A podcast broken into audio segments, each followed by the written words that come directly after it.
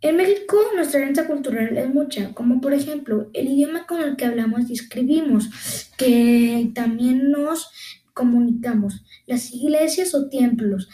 las actuales se formaron cuando los, los españoles llegaron, pero antes de los españoles, los mayas indígenas ya tenían sus propios templos para honrar a sus dioses que es donde vamos a rezar o dar una ofrenda. También otra comida es típica, que son los tacos que se formaron cuando llegaron los españoles, o los burritos que se que fueron creados por los azte- aztecas, quesadillas, tamales, etcétera. Nuestra ropa típica que se usa en algunos pueblos o también esa ropa nos diferencia de las otras culturas de México, ya que esa ropa se fueron formando poco a poco desde la llegada de los españoles, incluso antes de los mm, de los españoles, porque hay mucha comida con maíz, ya que era el alimento que más tenían.